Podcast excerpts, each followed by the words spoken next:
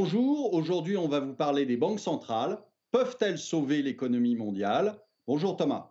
Bonjour Olivier, bonjour à tous, bienvenue dans ce nouveau numéro de CKH, émission consacrée aux banques centrales et à leurs actions pendant cette crise économique liée à la pandémie de Covid-19. Pour en parler, nous accueillons Véronique Riche-Flores. Bonjour, merci d'être avec nous. Vous êtes économiste indépendante chez RF Research. Avec vous et avec Olivier, on va donc passer en revue les différentes mesures annoncées par euh, les banques centrales à travers le monde et on commence par la Banque centrale européenne, la BCE. Et on a pu constater une nette évolution dans la position adoptée par Christine Lagarde. Voyez plutôt ces deux déclarations de la présidente de la BCE à une semaine d'intervalle. Le 12 mars, d'abord, la réponse doit d'abord être budgétaire. Il ne faut pas s'attendre à ce que les banques centrales soient la première ligne de défense, déclare alors Christine Lagarde. Une semaine et un confinement mis en place sur une majeure partie du continent européen plus tard, elle affirme alors Nous ferons tout ce qui est nécessaire dans le cadre de notre mandat pour aider la zone euro à traverser cette crise, car la BCE est au service des Européens. Et ce jeudi 23 avril, Christine Lagarde a mis en garde les dirigeants de l'Union européenne contre le risque d'agir trop peu, trop tard face aux conséquences économiques de la pandémie de coronavirus, selon une source proche des discussions. Une première question, Véronique Riche-Flores, comment vous analysez ce changement de discours de la part de la présidente de la Banque Centrale Européenne? Alors, hum, eh bien, la première raison, euh, me semble-t-il, la plus évidente, c'est qu'il y a urgence effectivement à euh, prendre des dispositions pour à la fois réduire le choc économique et financier immédiat qui est provoqué par euh, les mesures de confinement liées au, Covid-19. Euh, la deuxième grande raison, c'est que manifestement, les gouvernements européens ne parviennent pas à se mettre d'accord pour mener ce travail à bien. Donc on retombe dans un contexte euh, qu'on connaît bien, qui a marqué à peu près toutes les années de la présidence de Mario Draghi, où finalement il n'y a pas de commandant ou de capitaine de navire à la tête de la zone euro, à part euh, la Banque centrale européenne, ce qui conduit effectivement à faire tout, à faire reposer la quasi-intégralité des mesures économiques et de la politique, des initiatives de sauvetage euh, sur le dos d'une banque centrale. Olivier, est-ce que vous diriez vous aussi peut-être que la Banque centrale européenne et donc Christine Lagarde ont pris la mesure de la gravité de la situation un peu tardivement bah, Elle est surtout totalement incompétente au poste où elle est. Elle était déjà incompétente au FMI. Je ne vois pas pourquoi euh, son transfert à la BCE l'aurait rendue compétente. Donc, euh, euh, elle change d'avis, exactement comme notre, d'ailleurs, comme notre président change d'avis toutes les, tous les deux jours. Et, et donc, rien ne rien ne m'étonne. Ce qui, ce, qui, euh, euh, ce qu'ils sont en train de faire aujourd'hui, et toutes les banques centrales, euh, c'est ce que je, vous dis depuis très longtemps, c'est-à-dire le jour où il y a un pépin, c'est c'est du all-in. C'est-à-dire, on met ce que ce qu'il faut sur la table pour que pour empêcher surtout les, les, les marchés de de baisser. Donc ils y vont, euh, je dirais presque à la, japonaise. Euh, c'est une japonisation des banques centrales. qui se mettent à acheter tout et n'importe quoi. La dernière déclaration de Madame Lagarde, c'est qu'elle achètera des junk bonds. Bon, ben voilà, quand on en est à ce niveau-là, si vous voulez, c'est que on, est capable, comme, comme M. Draghi l'avait fait en, en 2012, en 2012 c'était je ferai tout ce qu'il faut pour, euh, euh, pour que l'euro ne, ne, saute pas. Bah, on est en train de faire exactement euh, la même chose. en plus gros, parce que la situation demande qu'il y ait plus de, d'argent qui soit déversé. Alors si vous voulez bien, on va rentrer dans le vif du sujet. On va détailler les mesures qui ont été prises par la Banque Centrale Européenne ces dernières semaines. Avec d'abord un crédit aux entreprises au taux de moins 0,75%, 100 milliards d'euros de liquidités aux banques, l'achat de 120 milliards d'obligations, le rachat de 750 milliards de dettes publiques et privées, la possibilité de rachat de junk bonds, vous en avez parlé Olivier, donc des obligations mal notées comme la dette grecque ou encore la dette italienne, et puis la clause du grand-père pour les obligations en dégradation. La Banque Centrale Européenne a donc annoncé un programme d'achat urgence pandémique à hauteur donc de 750 milliards d'euros. L'un des aspects les plus notables de ce programme, c'est le fait que la Banque Centrale Européenne s'autorise désormais à acheter les obligations de la Grèce, mais aussi de s'écarter temporairement de la clé de capital, c'est-à-dire que la Banque Centrale Européenne peut concentrer ses interventions sur un pays en particulier. On pense notamment à l'Italie. Véronique Riche-Flores, est-ce que vous diriez que c'est une bonne chose, une bonne piste? Qu'est-ce que vous pensez plus globalement de ces mesures euh, prises par la, BCE alors, euh, deux choses. Euh, je pense qu'effectivement, si les politiques de banque centrale sont très critiquables, et c'est la critique adressée par Olivier sur ce qui se passe ces dernières années, c'est également parce qu'on a laissé se développer une sphère financière qui occupe dans nos économies, et à l'échelle mondiale d'ailleurs, des proportions comme on n'a quasiment probablement jamais vu dans l'histoire. Et qu'à partir de là, effectivement, tout risque de correction euh, des marchés, un tant soit peu euh, significatif, conduit à euh, des, opérations de sauvetage hein, proportionnelles. C'est probablement euh, ce qui explique l'ampleur des décisions prises. Revenons sur la BCE. Madame Lagarde a fait une énorme erreur au début. Euh, la sous-estimation des effets de la crise était très, très choquante d'ailleurs.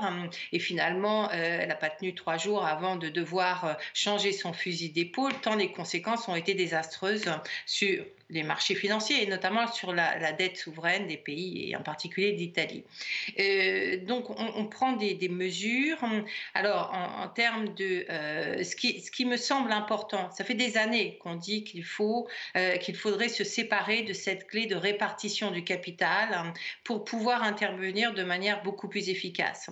Ce qu'on a, ce qui s'est passé effectivement, c'est que les Allemands et la plupart des pays du Nord, mais particulièrement les Allemands, ont exigé effectivement le respect de cette clé de pour, euh, euh, pour euh, contrôler l'équité, entre guillemets, des opérations de la BCE sur les marchés, ce qui a conduit à cette situation absurde, où bien évidemment le, pays le plus important étant l'Allemagne, la BCE a surtout acheté des obligations de l'Allemagne au point de pressuriser le niveau des taux d'intérêt allemands de jusqu'en territoire très fortement négatif et euh, d'affaiblir considérablement le système bancaire allemand. Donc au lieu de concentrer tous les efforts, parce qu'il y a quand même eu euh, beaucoup de programmes d'intervention de la BCE au fil des années, tous les efforts sur les pays sur lesquels on avait de vrais risques, euh, voire des risques d'ailleurs systémiques, et on pense à la Grèce, on pense à l'Italie, ce qui aurait été beaucoup plus efficace,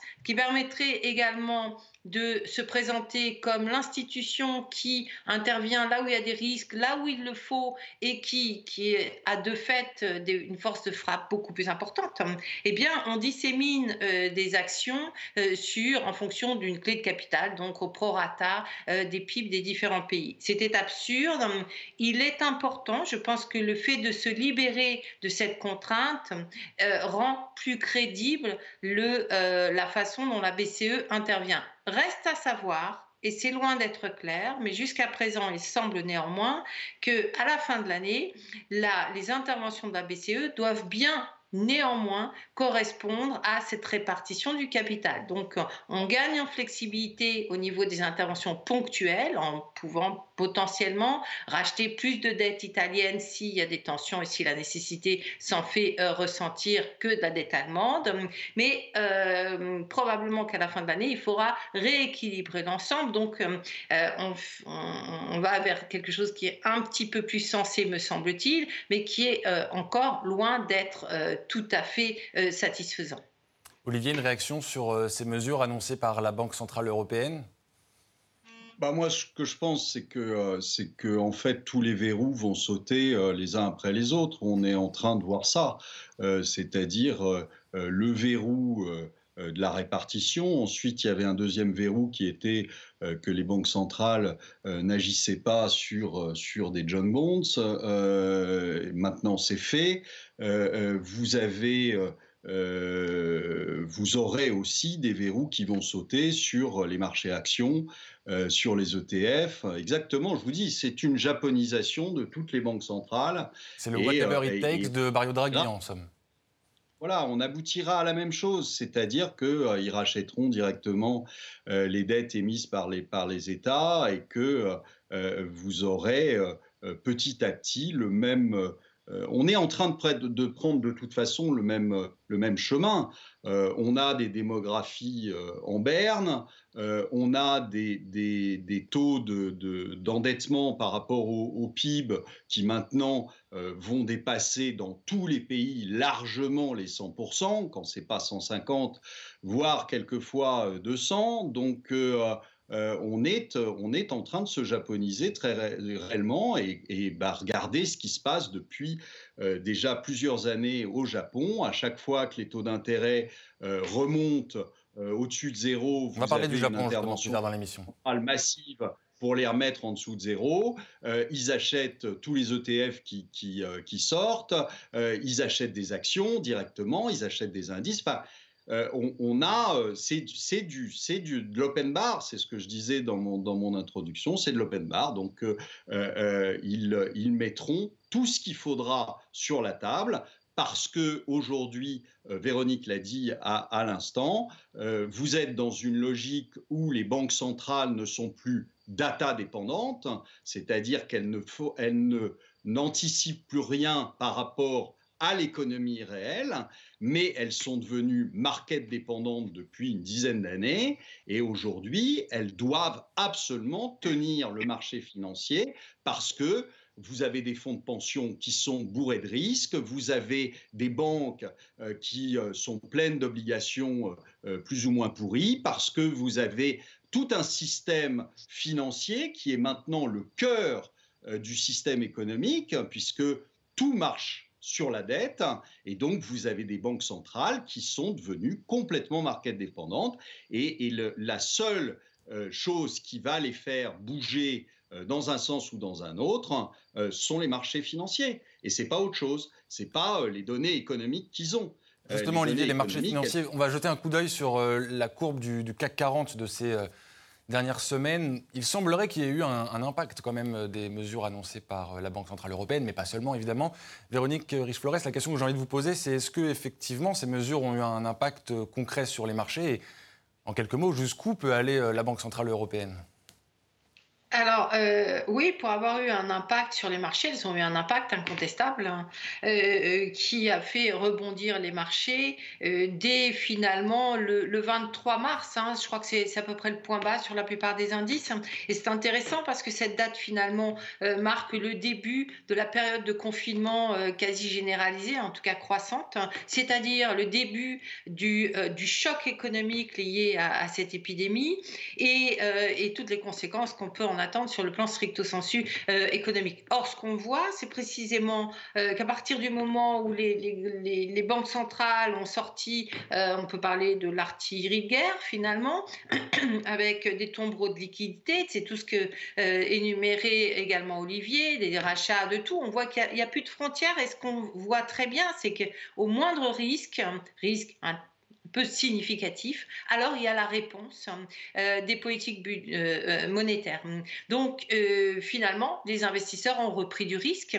Est-ce que ça suffira pour relancer véritablement la machine de manière durable? J'en doute parce que les conséquences économiques de la période que nous traversons sont extrêmement négative et que derrière cette, ce regain d'optimisme de, des marchés, parce qu'on ne parle même pas des investisseurs, en réalité les investisseurs dans la plupart des cas ne sont pas véritablement optimistes, mais euh, voilà, on a des algorithmes qui fonctionnent bien euh, pour l'instant et, euh, et, donc il y, y, a véritablement eu une respiration, on a récupéré à peu près la moitié, notamment sur le marché américain, des pertes antérieures en quelques trois semaines, donc oui, c'est cette politique a eu un effet sur les marchés. Est-ce qu'elle a un effet euh, sur l'économie? On peut considérer que euh, bah, si les marchés se, arrêtent de baisser, c'est déjà un, élément négatif en moins probablement, euh, il n'en reste pas moins qu'on est face à une situation dans laquelle euh, cette, politique est clairement insuffisante euh, et, où on ne peut pas escompter que les seules actions monétaires puissent permettre de préparer un avenir un, peu plus, plus radieux et surtout avec plus de croissance pour sortir de cette crise. On va marquer une courte pause et juste après, on va parler des mesures prises par la Banque fédérale américaine, la Fed. On revient dans quelques instants. De retour dans ces caches, on continue d'aborder les différentes mesures prises par euh, les banques centrales à travers la planète et je vous propose maintenant de traverser l'Atlantique, d'aller aux États-Unis pour voir un peu les mesures qui ont été prises par euh, la Fed avec d'abord l'octroi de 2300 milliards de dollars de nouveaux prêts, l'assouplissement des règles d'échange des devises, la mise en place de facilités de financement des créances de court terme, l'abaissement des taux d'intérêt à 0% le soutien au marché des prêts étudiants, du crédit à la consommation et des prêts garantis par l'État aux petites entreprises et l'achat d'obligations émises par des grandes entreprises et des prêts relève. Véronique Riche-Flores, qu'est-ce que vous pensez de ces mesures de la part de la Fed? Bah, Écoutez, euh, la Fed rachète tout. Euh, ce qui n'est pas sans poser de questions, euh, qui pose une question fondamentale d'ailleurs, qui est celle de l'aléa moral. Euh, mais donc, on abordera sans doute après, la crise, dans un environnement, à horizon plus ou moins lointain. Euh, alors, pourquoi la Fed euh, fait-elle ceci? Bon, d'abord, on a quand même le sentiment de plus en plus clair que la Fed n'est pas libre de ses décisions et qu'elle obéit au doigt et à l'œil aux injonctions de, Donald Trump. Euh, donc, la, Fed n'est plus indépendante. On, parlait tout à l'heure de, la financiarisation des économies. S'il y a bien une économie qui s'est hyper financiarisée et dans laquelle les agents ont pris de, les investisseurs ont pris de plus en plus de risques à tous les niveaux, c'est bien l'économie américaine et c'est bien l'économie américaine également qui repose pour l'essentiel sur la santé financière, notamment pour son système de retraite et euh, enfin son système et la, retraite de des Américains. Donc on a euh, véritablement effectivement une Fed alors euh, qui prend toutes ces mesures qui dépassent l'entendement, qui sont extrêmement rapides. On est déjà à 10% euh, du produit intérieur brut supplémentaire hein, de, d'enflement de, son bilan depuis donc en, un mois, un mois et demi, et, et, qui probablement n'aura pas de frein n'aura pas de, stop euh, dans, cette politique. Donc, euh, euh, ce sont les, achats d'ETF sur des high yields, c'est la dette étudiante. Demande même si la, Fed ne va pas finir par euh, accumuler du pétrole dans ses souterrains pour euh, maintenir les cours à des niveaux qui permettraient euh, d'éviter une catastrophe au niveau de la production nationale. Donc c'est vrai que c'est une politique qui satisfait apparemment les marchés, qui pose énormément de questions quant à la, au modèle américain et aux conséquences de cette politique. elles sont bien fondées et, et je pense qu'effectivement, au bout du bout, euh, c'est une politique qui, pose, euh, qui, devient très inquiétante sur les perspectives du, cours du dollar à terme. C'est vrai qu'il y a eu un impact sur euh, le Dow Jones également, après les, annonces de la Fed, on le voit, à l'instar du, du CAC 40. Olivier, j'ai envie de vous poser la question, est-ce que l'efficacité de ces mesures est réelle pour l'économie américaine. On a souvent parlé euh, dans cette émission de l'impact euh, considérable de cette euh, pandémie et de cette crise économique liée à la pandémie du Covid-19 sur l'économie américaine et sur les salariés, les travailleurs américains. C'est ce que je vous ai dit déjà. Je vous ai dit que ça tombait dans, un, dans une fausse croissance depuis, depuis 2008-2009. C'est-à-dire que le euh, vous aviez encore plus de la moitié des Américains qui n'avaient euh, pas 400 dollars devant eux. Alors, euh, des gens qui n'ont pas 400 dollars devant eux, quand il arrive quelque chose comme le, le, coronavirus, euh, ils sont pas bien. et qu'on les confine et qu'ils n'ont plus de boulot, évidemment, 400 dollars, ça va très vite. Donc, on était dans une, dans une économie, je vous l'ai dit plusieurs fois, qui, qui finalement n'avait pas refait de gras, qui n'avait pas refait d'épargne, qui n'avait pas refait de matelas de sécurité. Et en fait, le, ce qui est terrible, c'est que ça arrive justement sur, non pas sur des économies qui euh, sont euh, euh, flambants de, de, croissance, mais au contraire sur des économies qui sont déjà atones, avec une croissance très faible, avec un endettement très fort, euh, avec euh, euh, dans, tous les, dans tous les secteurs, que ce soit les ménages, que ce soit les entreprises, que ce soit les États. et donc, vous arrivez avec une crise majeure, mais pas sur des économies en haut de cycle, hein, mais sur des économies qui seraient plutôt en bas de cycle déjà.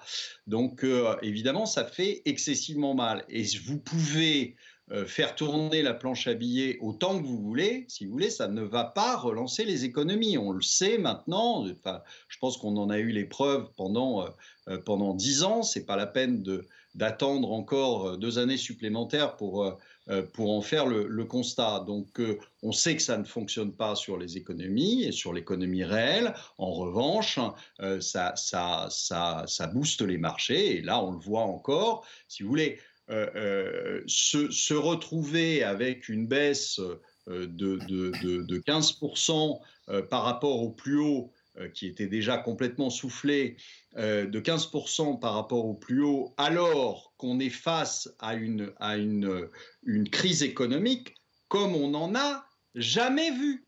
Jamais. Donc c'est inutile de comparer ça ni à 2008, ni à 2001, etc. Là, on est dans quelque chose qui est du domaine de l'inconnu total. Euh, on va se ramasser des, PIB trimestriels à moins 30. Enfin, il faut, quand même s'imaginer ce que c'est. C'est pas rien. Et donc là, euh, n'avoir qu'une baisse de 15% parce que euh, la Fed achète tout ce qu'elle peut, ça devient un peu grotesque. On n'est plus dans un marché d'ailleurs. On est quand vous avez quelqu'un qui fixe les prix, ça ne s'appelle plus un marché. Donc nous ne sommes plus dans un régime de marché libre, hein. nous sommes dans un régime de fixation des prix par les banques centrales. Voilà, donc euh, euh, euh, combien de temps ça va durer et, dans combien de temps on va revenir à une réalité un petit peu plus objective. si vous revenez à une réalité un petit peu plus objective, c'est pas à moins 15 qu'on doit être, c'est à moins 60. Voilà. Donc, sachant qu'une une récession normale, c'est du moins 30, moins 40 sur un marché. Une récession hors norme, comme on l'a eu là, enfin comme on est en train de la vivre là, c'est du moins 60 qu'on doit avoir. C'est pas du moins 30, ni du moins 15. Un mot sur euh, les d'autres mesures qui ont été prises par d'autres banques centrales à travers la planète. Je vous les donne comme ça. Pêle-mêle, il y a d'abord euh, l'Inde qui a abaissé son taux de référence à 3,75%. Le taux de refinancement a changé à 4,40% et puis des nouvelles opérations de refinancement à long terme ciblées pour un montant de 6 milliards d'euros. En ce qui concerne le Japon, on en a déjà un petit peu parlé dans cette émission, l'achat et l'effacement possible des dettes de l'État, le doublement de son plafond annuel de rachat de fonds négociés en bourse, porté à 12 000 milliards de yens, environ 101 milliards d'euros, le doublement de son objectif annuel de rachat de fonds communs immobiliers japonais et 13,4 milliards d'euros pour accorder des prêts sans intérêt aux petites et moyennes entreprises. Un mot enfin sur la Chine. La Chine qui a injecté 50 milliards de yuan, 6,5 milliards d'euros sur le marché interbancaire, qui a abaissé ses taux de référence, le taux de référence à 2,2% et qui a débloqué des extensions, des renouvellements de prêts aux entreprises.